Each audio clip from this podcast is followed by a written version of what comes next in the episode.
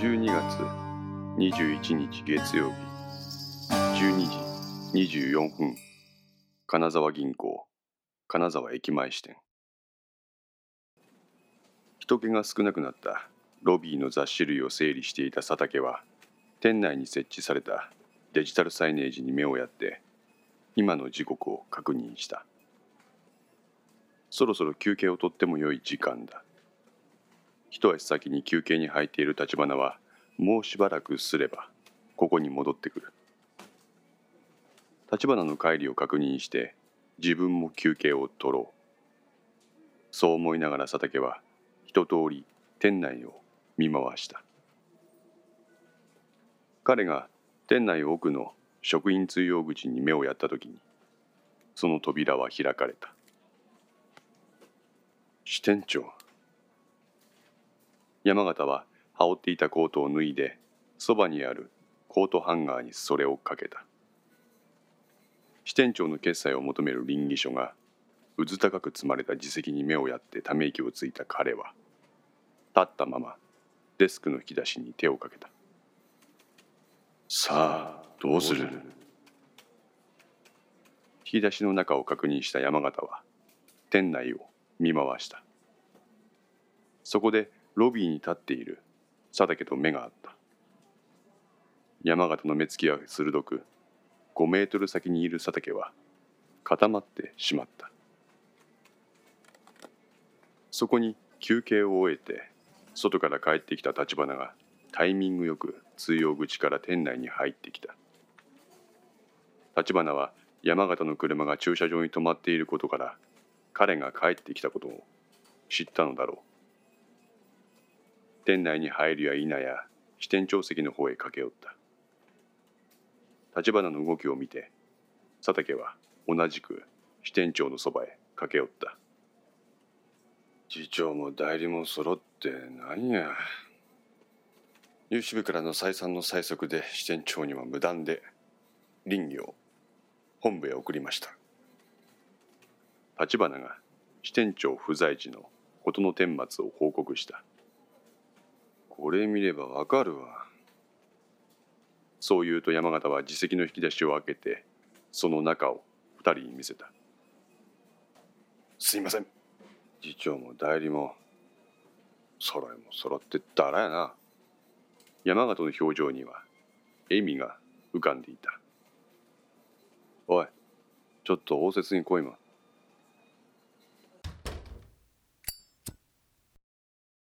応接室に入るや否や。山形はタバコをくわえてそれを吸い始めた。どう思う？どう思うって言っても。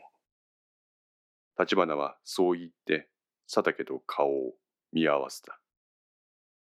小堀部長何か言っとったか？この問いに佐竹が答えた。13時からの役員会で承認をもらうからとにかく倫理を直接こっちまで持ってこいと言ってました。ですが倫理は支店長の席にあってなおかつ不在のためそれは難しいと答えました。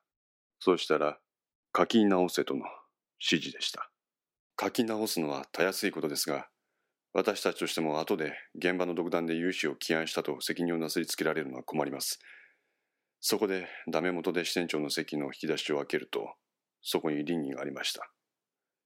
支店長が却下された倫理としてそのまま融資部へ持って行って現在に至ります。でもそれやったら俺が却下した倫理かどうか証明できんぞ。マルホン建設が仮に飛んだりしたらお前らに責任がなすりつけられるかもしれん。そのあたりはここに証拠を収めておきましたのでなんとかなるでしょう。佐竹は胸元から携帯電話を取り出した。携帯？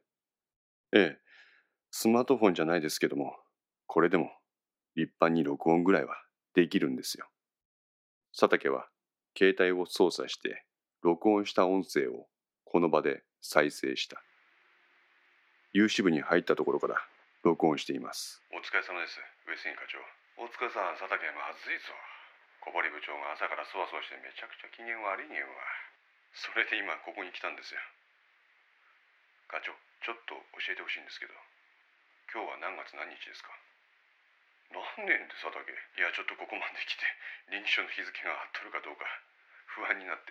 おいおいちょっと待ってよ。ここまで来て書き直しやめてくれや。えっとね今日はねえまあ12月21日。えっと今何時でしたっけ？時計見れや。9時半やろ。あ部長がおいでおいでしとる。倫議えー、君か。マルホン建設を担当しとんのは。はい。佐竹君やな。はい。支店長は休みや。今なんて言いました？だから支店長休んどるって言っとるやろ。部長意味が分かりません。支店長はこの倫理書をちゃんと読んでそして却下されました。その却下された倫理書の原本をここに持ってきてるんですけど。そもそも部長は支店長とこの一件で朝電話されてたじゃないですか。くっと。山形のやつベラベラベラベラとしゃべりやがって。もういい。分かった。これは受理する。失礼します。録音された音声はここで切れた。あはははは大理、お前なかなか作詞やな。そうや。日付と時間を第三者に言わせて裏を取るとか。お前まるで刑事やな。山形と立花は佐竹の壺を押さえた録音に感心しながら笑みを浮かべた。別に専務派とか支店長派とかのことを念頭に置いてやったことではありません。ただ自分たちの身を守るために必要だろうと思ってやったことです。この言葉を受けて山形は真剣な面持ちとなった。佐竹、それは大事なことや。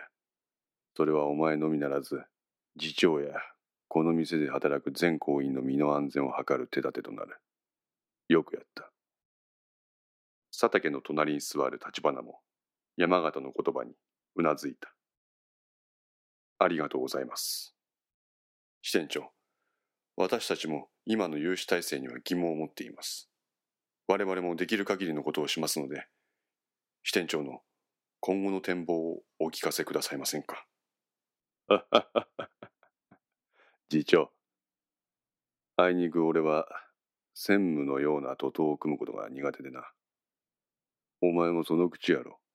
まあ、そうですが、その言葉だけ、ありがたくもらっとくわ。どうして私たちには明かしてくれないんですか？ここで佐竹が口を挟んだ。私たちだって現状の人事や業務に疑問を持っているんです。だから、今回のマルホン建設の倫理の扱いも自分なりに考えてリスクを冒しながら本部に持参したんです。支店長からは何も聞かされていません。今回はたまたま私が有志部でのやり取りを録音していたから、後から何とでも弁明できますが、これがそうでなかったらどうするんですか？それこそ私や次長にマルホン建設の有志事故が起こった際に責任がかぶせられる。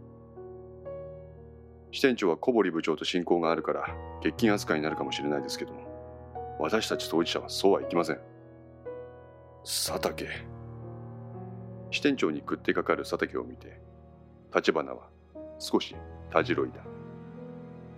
私も派閥とか権力闘争とかは好みません。しかし、支店長がおっしゃる有志体制のおかしな点を改めたいということには賛同します。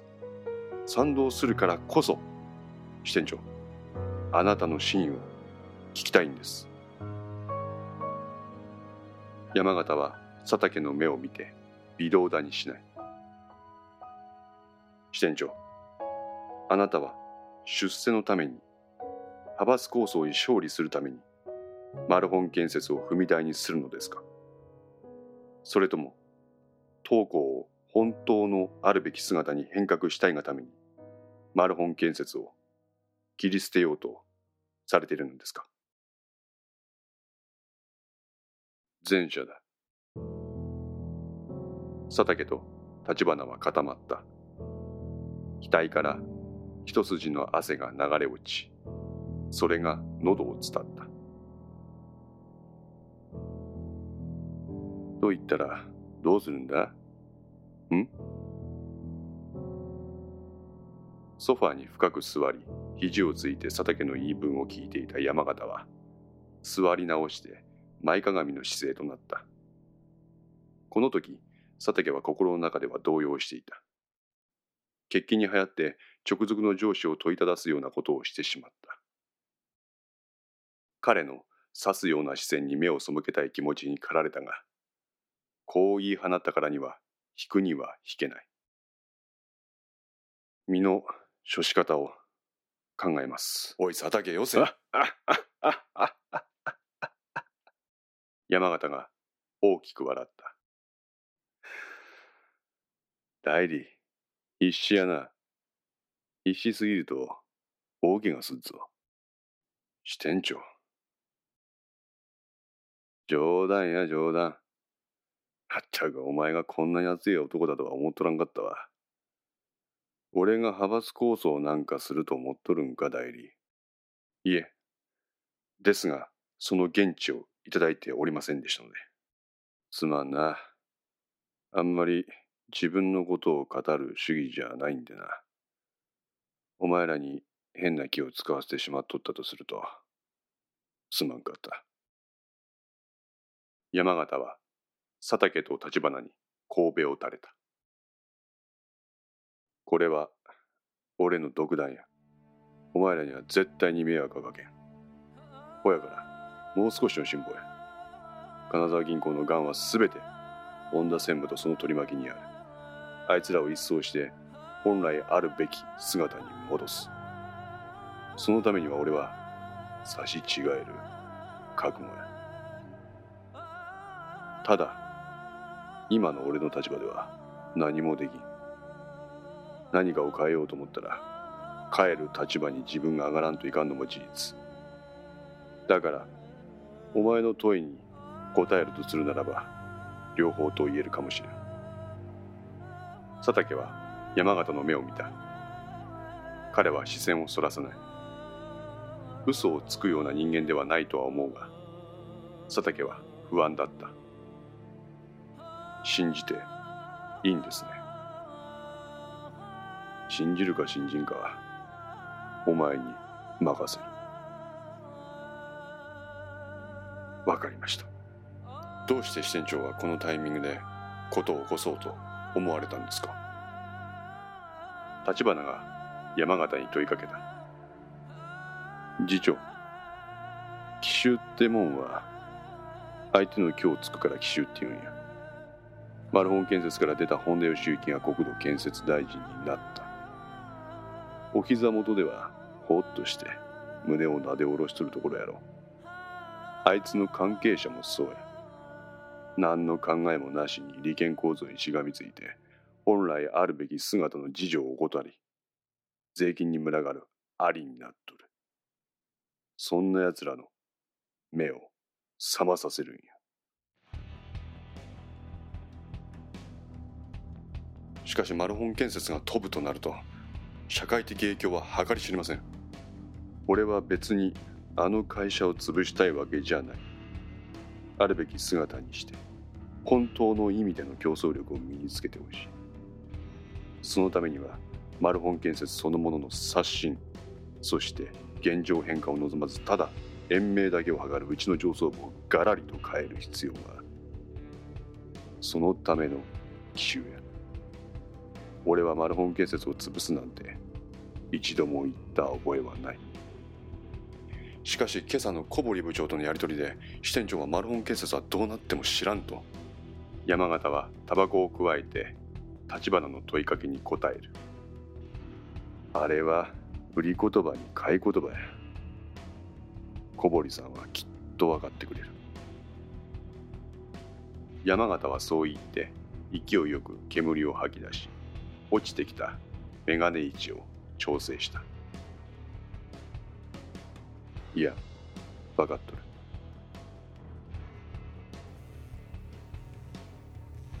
ここで佐竹の携帯電話が震えた。彼は胸元からそれを取り出して画面に表示される発信者の名前を見た。村上。村上は本田義行の選挙区担当秘書山形の画策に賛同して気持ちが高揚していた佐竹であったがここでふと我に返った。今山形が言っていたことを実行するとなると彼に何らかの影響が及ぼされるかもしれない。思いを巡らせている間に着信は途絶えた。代理大丈夫か？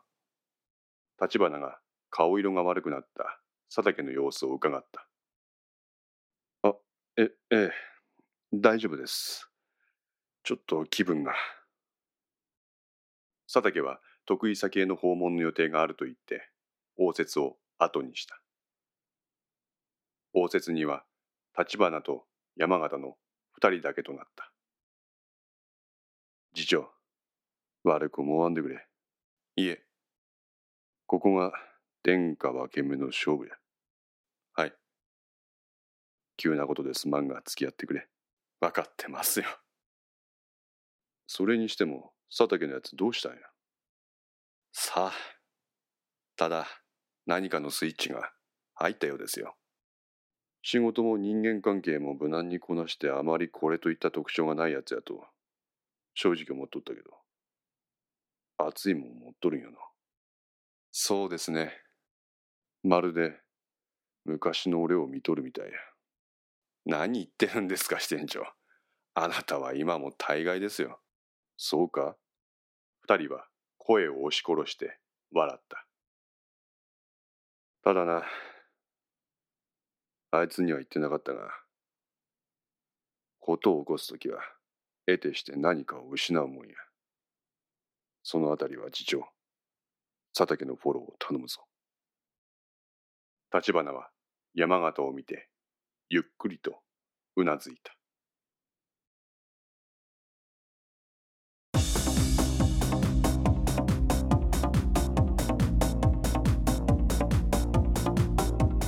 5の線いかがでしたでしょうか？このお話は不定期更新ですが毎週1話ずつ更新できるように鋭意作成中です。ご意見やご感想などがありましたらぜひともお寄せください。私にとっても非常に励みになりますのでよろしくお願いいたします。ウェブサイトではこの他にもいろいろな情報を載せていますのでよかったらそちらの方もご覧いただければ嬉しいです。それではまた。来週ごきげんよう。